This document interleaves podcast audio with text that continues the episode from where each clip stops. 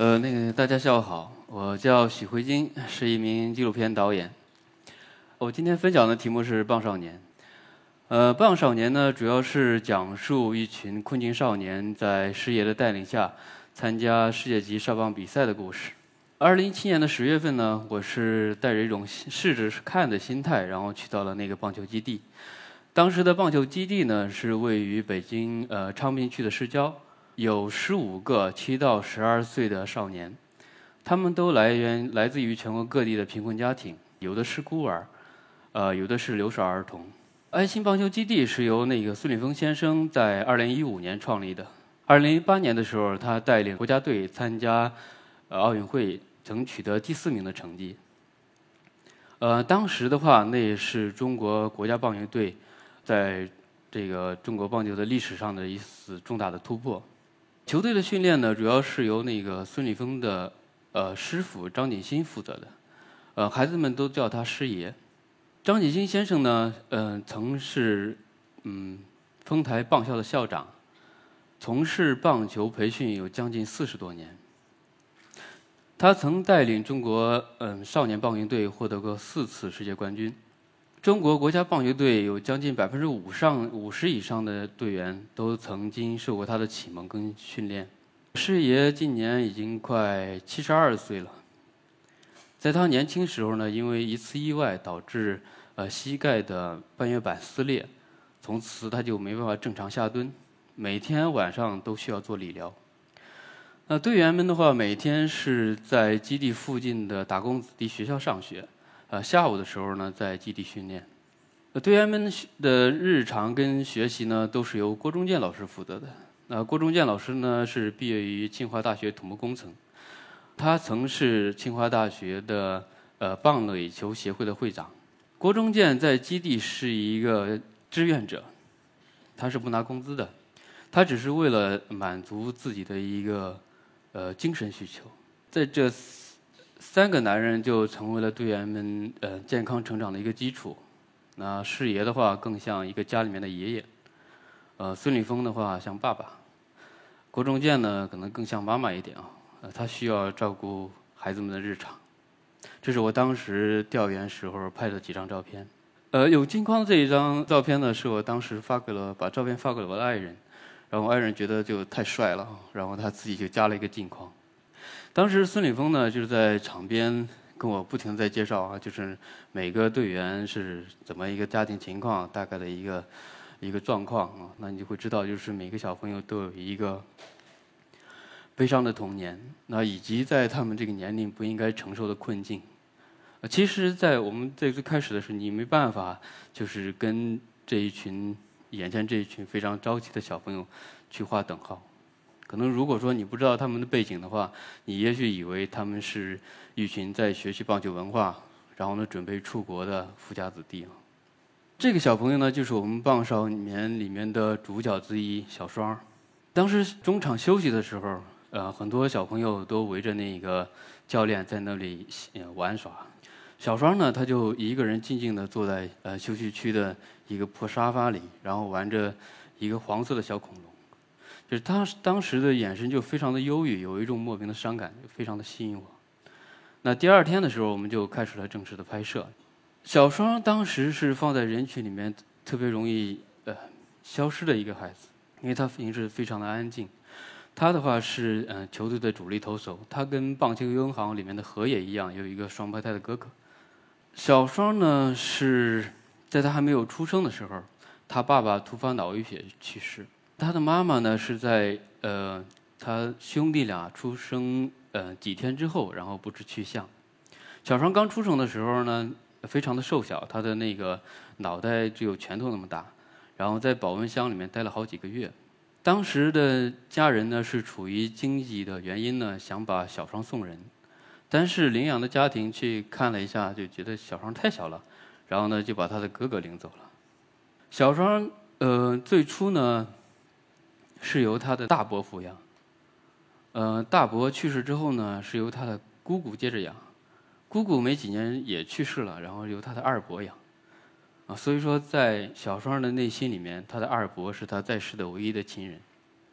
实际上呢，就是二伯把他送去球队呢，也是一个无奈之举。就是他有一他的二伯有一个养女，是他在火车站的垃圾堆里面捡的。当时他的二伯的养女呢，在上艺艺术学校，就每年需要大量的那个花费。他二伯是在那个工地打工，然后维持他的学业。其实他的二伯是年近六旬了，面对两个小朋友上市，还是有些无力的。小双在家的话，他就没办法外出外出打工，所以他的二伯呢，当时也是希望嘛，他能掌握一技之长，通过打球找到自己的出路，就不要再回到这个没有希望的山沟里。那除了小双之外呢，还有几个小朋友也特别的吸引我。那其中一个就是球队的队长大宝。我们当时拍摄的时候，他已经快十二岁了，他的球技非常好，也非常的全面。他在打防守的时候呢，主要是打接手位置。那这是大宝当时带领球队参加日本的一个国际性比赛，曾获得亚洲区成长的类的冠军。大宝呢是成长于一个单亲家庭，他妈妈在很年轻的时候就有了他。那另外一个小朋友呢是球队里面年纪最小的李海鑫，呃，人称李混混儿。李海鑫呢是他的性格是非常的那个呃天真的，基本上是人见人爱喽。他的话也是那个。师爷最喜欢的一个小朋友，他每天跟在师爷的那个屁股后面，就是屁颠儿屁颠儿的狐假虎威啊。其实李海鑫的爸爸呢，把李海鑫送出基地也是一个无奈之举啊。就是他的爸爸在二十岁的时候，在一个私人的金矿打工，然后发生了一个意外，就是呃掉进了将近三十米多深的一个矿井。幸运的是呢，是他当时他背上背了一捆，就是厚厚的一捆麻袋，才保住了性命。但是没有被麻袋那个保护住的那个身体部位都摔成了那个粉碎性骨折，所以说他后来一直是在住院。李海鑫一岁左右的时候，他的妈妈也是离家出走，然后是不知去向的，后来是由奶奶养大。他爸爸虽然是身受残疾，但是他从来不让人看到，或者说知道他是一个残疾人。呃，出院之后呢？一直在工地打工，维持一家人的生计。那这是呃李海鑫跟爸爸。每次李海鑫回家之后，他爸爸都非常的开心，呃李海鑫也非常的开心。他爸爸是不希望李海鑫长大之后跟自己一样，他希望李海鑫通过一技之长能够跳脱一个命运的轮回。呃，另一个小朋友是一垒手的那个李小博。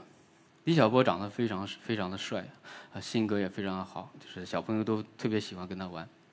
李小博的话也没有见过自己的妈妈。他在五岁的时候，他的爸爸是在他身边去世的。李小博后来是由那个姑姑抚养长大。他爸爸骑着自行车带他去兜风，然后去兄弟家去喝酒，是李小波最美好的一个回忆。赵健也是特别吸引我的一个小朋友。赵健是那个球队的游击手，他来自于那个张家口的牧区。当地呢，为了保护那个生态环境，禁止放牧。就是村里面，呃，很多牧民都搬走了，就常住的只有七八个老人，很多房子都已经坍塌了。赵健跟妹妹是曾经也有一个非常幸福的家庭，但是好景不是很长，在他们五六岁左右的时候吧，他妈妈因吸毒去世，他爸爸呢因贩毒然后在监狱服刑，他俩是由那个爷爷奶奶带带大的。最开始的时候呢，我们是按照群像的方式拍摄，我们拍摄了呃很多的小朋友，但是呢，你会发现就是始终会让你有点心里没底啊。就是说这个群体呢，他已经有了相对的稳定的规则和秩序，孩子们的过往会让你揪心难过，但这是他都是他们的过去。呃，你会发现好像没有一个绝对的主人公，或者说可以串起所有人的呃一个角色。那非常庆幸的是什么？就是我们在第二次拍摄的时候，呃，球队里面来了两个新队员。那其中一个呢，就是我们影片的主要人物马虎。马虎刚到基地一两天，就把基地搞得鸡鸡飞狗跳的。就是我们拍摄的第一天，我们这我们的摄像机就被他占领了。嗯，所有人都围着他转。一会儿呢，跟那个刚才说的小庄掐起来了；一会儿呢，跟那个球队大宝抢手套。然后打起来了，一会儿呢，把那个李海鑫，因为他老调戏李海鑫，然后呢，教他翻跟头，一下子砸到脑袋，哎，哭了。一天的事儿基本上是没完的，啊，事业搞得都非常无语。呃，有点匪气的马虎呢，身体素质是非常好的，他可以倒立，也会翻跟头，能歌善舞，就是快手那个神曲《摩托摇》是他最爱。我不知道大家有没有听过《摩托摇》哈，非常嗨的一首歌。马虎呢是郭中建在宁夏接来的，当时呢，马虎也是翻了两个跟头，就把郭中建给征服了。当时郭中建呢是想找八到十岁的小朋友。马虎的年龄实际上是有点偏大，他实际上是是有点犹豫的，但是呢，因为原先约定的小朋友呢都有点反悔了，只剩下了马虎，还有一个苏泽龙小朋友。但是苏泽龙呢实际上是有点自闭，他的身体素质也不太也不是很好。然后呢，等于就生了这样的一个马虎。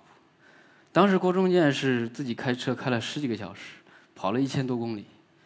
哎，如果说他不接马虎的话，等于就是白跑一趟。他也是在无奈之下才把马虎接到了基地，谁知道就接了一个活宝过去的。但是对于我们来说呢，就是马虎的出现是非常好的一件事情。为什么呢？就是我们的主要人物终于出现了。你会发现有一种神奇的力量啊，就是就是让你对影片的具体拍摄产生了一种非常大的期待跟动力啊。其实马虎呢是一个非常善良的孩孩子。可能在原先的环境里面呢，自由散漫惯了，到了一个需要严格遵守纪律的这样的环境里面呢，他有一些不适应。其实，在老家古惑仔式的习性呢，也是他呢在基地也想当老大。马虎对老大的老大的理解是挺有意思的，哦，他觉得老大的话就是呃，所有的小朋友都可以听他的指挥，他可以带着小朋友玩，然后可以保护他们。有一次呢，他跟师爷吹牛，他说：“这个，呃，他在老家的时候，有一个高年级的那个学生啊，老欺负他们班的那个小朋友，然后呢，他就拿了两把杀牛刀，然后跟那个小孩去单挑，然后呢，对方看到他拿着刀，吓得都跑了。呃，有一次采访呢，马虎跟我说，他在这里当老大，为什么当不上呢？他觉得就是这里面社会太大了，自己混不上。”他也把大基地当成了一个社会啊，小型社会。呃，马虎的爸爸呢是靠卖羊肉串为生的，他爸他妈妈也是在他呃三个月的时候跟爸爸打架，然后呢就就走了，中间是回来过一次，后来再没有回来过。呃，马虎有一次采访的时候呢，他跟我讲了一个他小时候记忆深刻的一个事儿。他说，有一年呢，他爸爸也是打在外面打工，很长时间都没有回来。然后呢，有一天回来了，带回来了个女人跟一个小弟弟。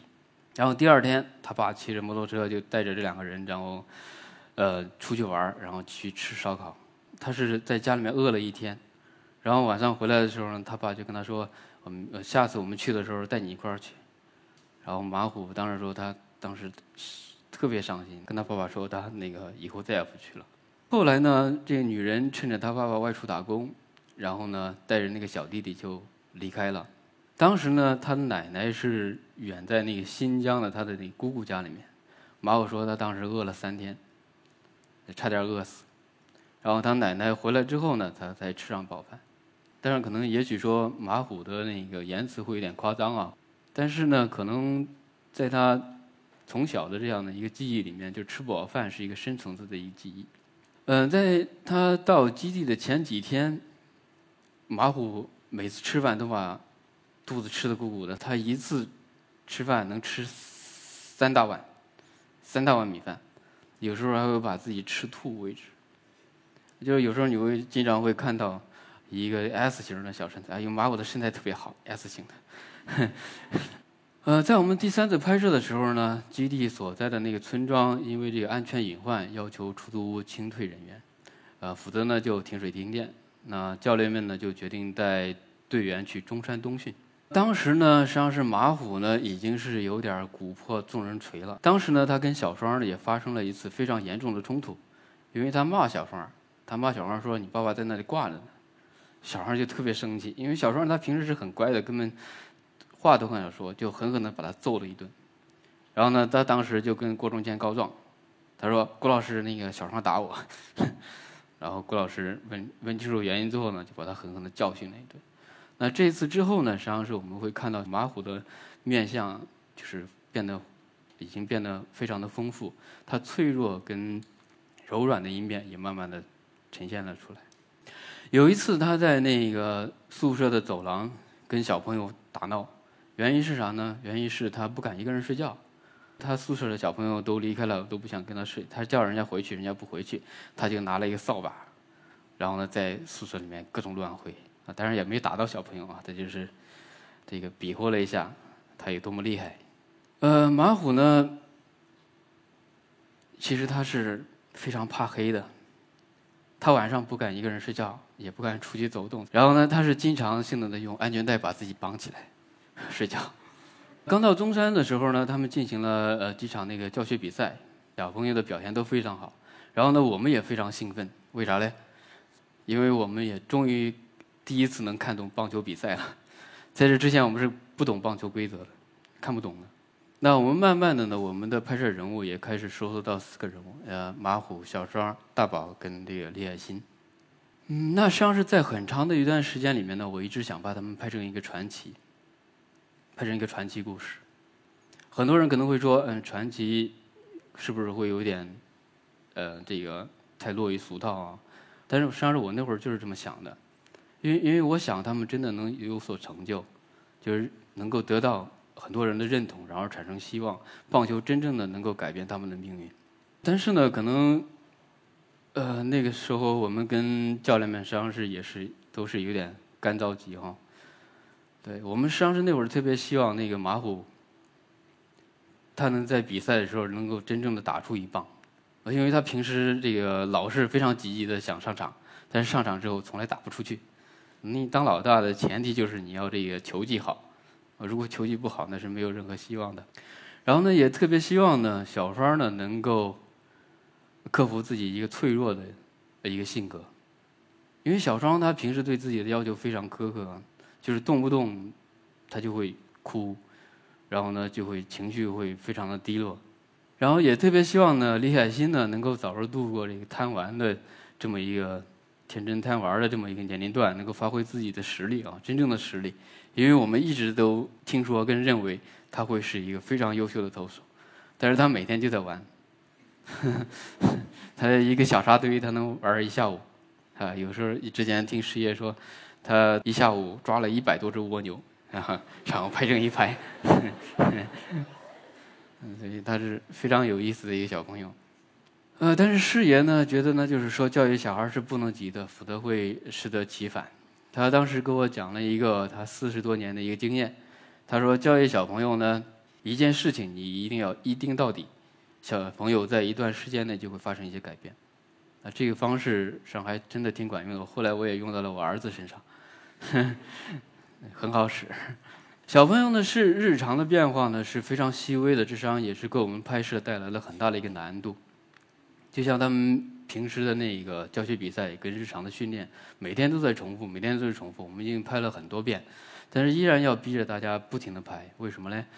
因为很多重要的情节跟矛盾冲突都是在突然间发生的，就是没办法，就是当当我们不在一个拍摄的状态里面的时候。你根本就记录不到，在我身后，这个呃拿机器的就是我们的呃摄影师魏凯，那另一位呢是摄影师小江，这两位摄影师都非常的年轻，都是九零后。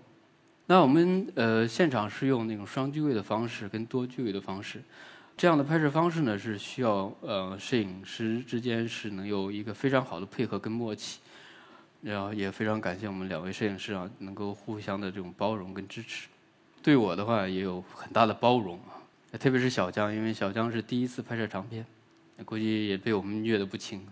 呃，那其实《棒少年》的拍摄对我来说，自己来说也是一个挺大的挑战，因为在我之前的片子基本上都是一个人拍，一个人剪。那这一次呢，我们是直接是用了双机位跟多机位的方式，最多的时候我们现场有五五台机位。呃，那实际上是就是说，拍摄方式是从平面变成了立体。那比如像我们影片中，视野跟呃马虎。那个隔空对话的一场，我们是用三个机位才完成。当时那个马虎是在球场很远的一个角落里面，在自言自语。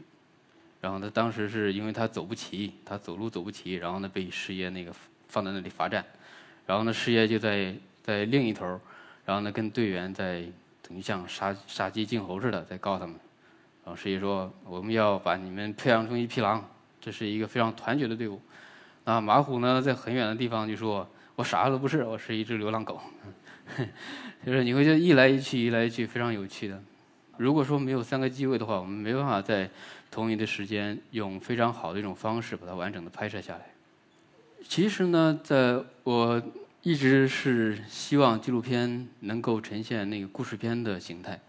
那我觉得说《棒少年》这部影片，它给我提供了一个非常好的基础，我们可以做很多这样的尝试。呃，那在美国比赛之前呢，基地所在区域面临一个环境的升级，啊基地也面临拆迁。当时小朋友的情绪是非常的失落的，师爷就安慰他们说：“没事的，去美国了之后好好的比赛，拿一个名次回来，实际上比什么都重要。”啊，虽然是安慰，但是实际上是压力会变得更大。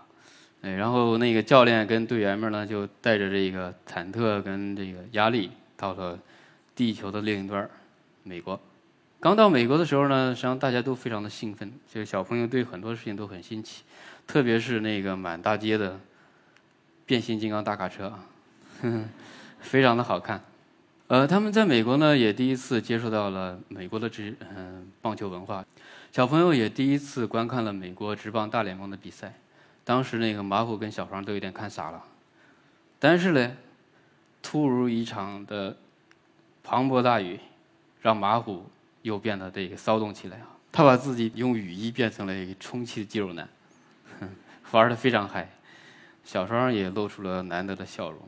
马虎当时的球技呢，已经有了挺大的进步了，但是他在比赛的时候呢，也仍然没办法打到球，哼 每次都被教练笑话。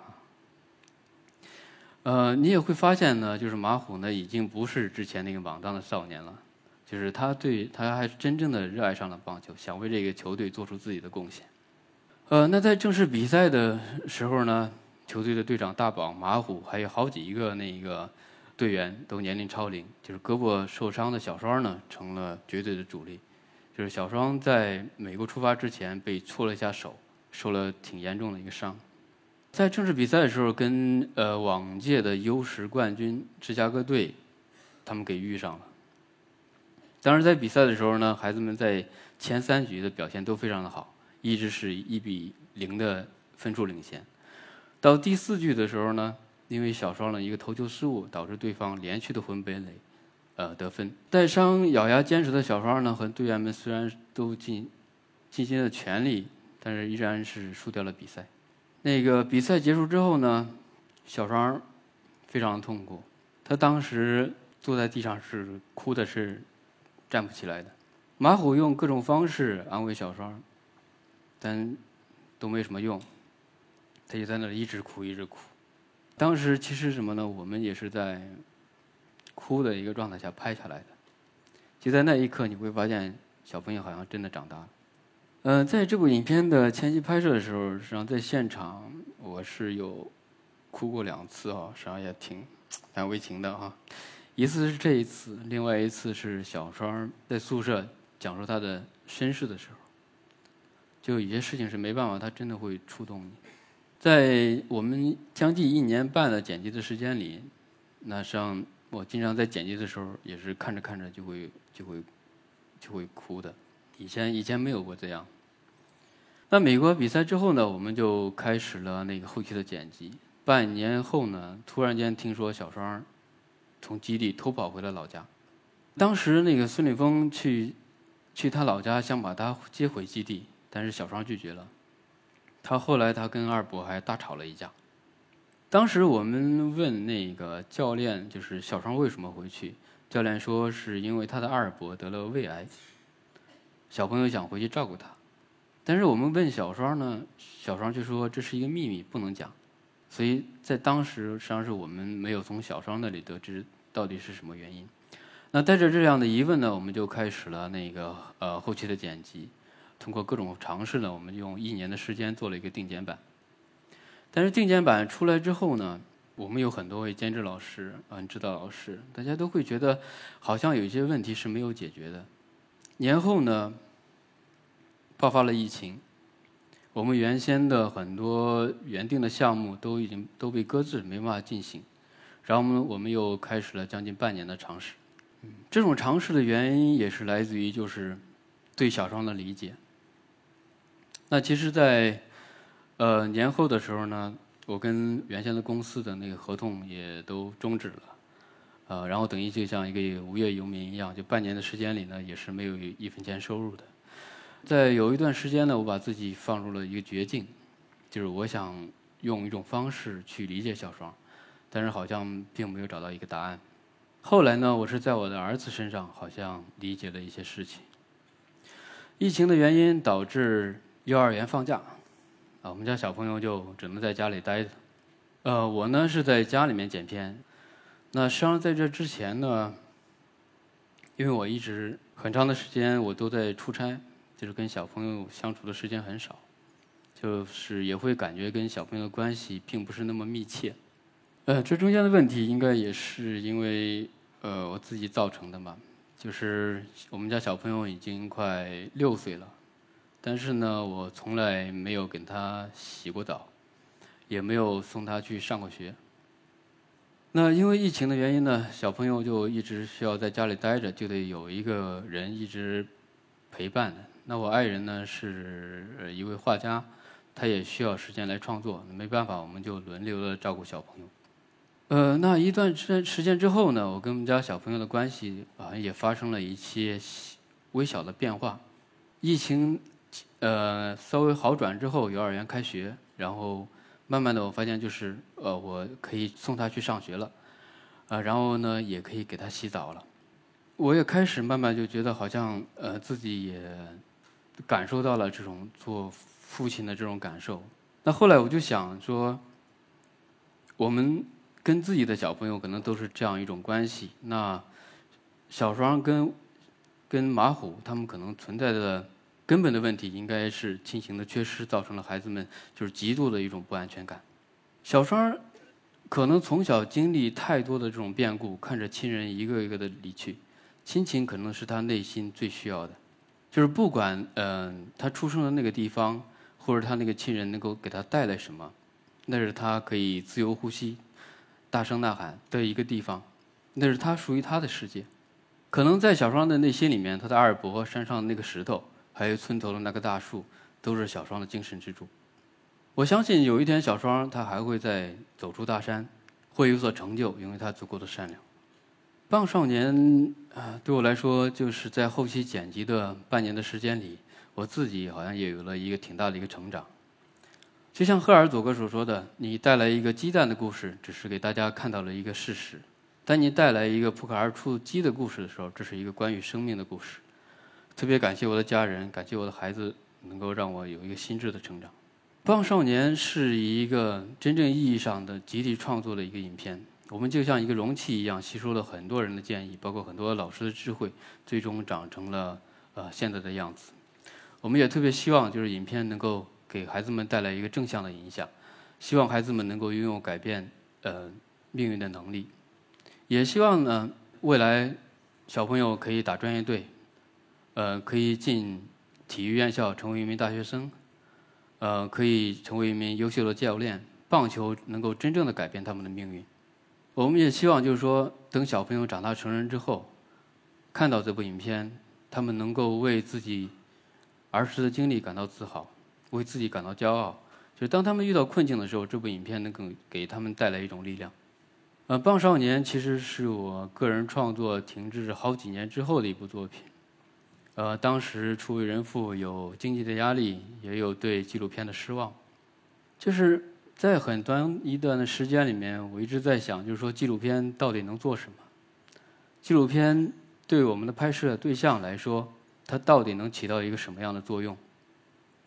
纪录片除了呈现问题之外，我们到底还能做什么？它是不是能够真正的帮助到一些人？这是我在很长的一段时间一直想不明白的一个事情，呃，反反复复的，就是一直也没办法得到一个答案，或者是或者说促使我继续往下走的一个动力。那后来呢，像在挺长的一个时间之后呢，我觉得好像自己想明白了一些，也就是说。如果我们要进行一个持续的创作，我们的纪录片除了呈现问题之外，可能我们要看到一种希望，哪怕也是渺茫的希望。我想记录真正的在为中国社会的变化提供建设性意见，能够为乡村的发展持续在做着努力跟尝试的人。就像著名作家余华所说的：“作家的使命不是发泄，不是控诉或者揭露，他应该向人们展示高尚。这里所说的高尚呢，不是指那种单纯的美好，而是对一切事物理解之后的一种超然，对善与恶的一视同仁，用善的眼光去看世界，去看待世界。我觉得纪录影片应该也应该如此。我们应该看到人性的光芒，而不只是呈现问题本身。谢谢大家。